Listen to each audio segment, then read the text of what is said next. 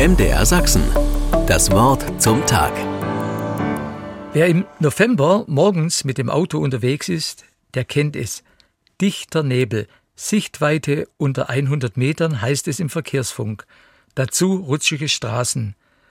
Auch für die anderen Verkehrsteilnehmer kann es gefährlich werden. An solchen Tagen heißt es noch früher aufstehen und losmachen. Immer einen kleinen Zeitpuffer einplanen. Manchmal hält sich der Nebel an so einem Tag bis in die Mittagszeit. Dann kommt entweder die Sonne durch oder es bleibt den ganzen Tag grau. Das kann dann schon auf das Gemüt drücken. Seltsam im Nebel zu wandern, einsam ist jeder Busch und Stein, kein Baum sieht den andern, jeder ist allein, heißt es in einem Gedicht. Ist es wirklich so, wie es der Dichter Hermann Hesse ausdrückt, seltsam im Nebel zu wandern bzw. zu fahren? Im Nebel verlangsamt sich unser Tempo. Dafür muss ich mich viel mehr konzentrieren. Vor allem sind jetzt gute Augen, gutes Licht und gute Orientierung gefragt. Auch mit Navi kann man sich im Nebel verfahren. Wer einmal einen Nebeltag auf dem Brocken oder Fichtelberg erlebt hat, spürt etwas von dieser Orientierungslosigkeit.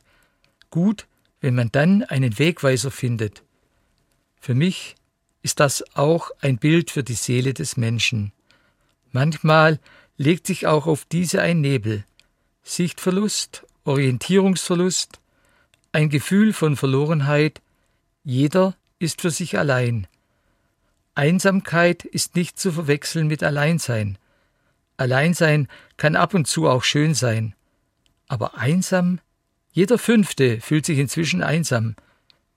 Übernächste Woche beginnt die Adventszeit. Für mich heißt das, der Nebel schwindet. Irgendwann lichtet sich jeder Nebel. Plötzlich ein Sonnenstrahl und wir sehen den blauen Himmel. Es wird wieder Licht. Ich erinnere mich, Gott kommt in diese Welt. Ich bin nicht mehr allein. Manchmal sehe ich das nicht gleich. Aber Nebel heißt rückwärts gelesen Leben. MDR Sachsen. Das Wort zum Tag.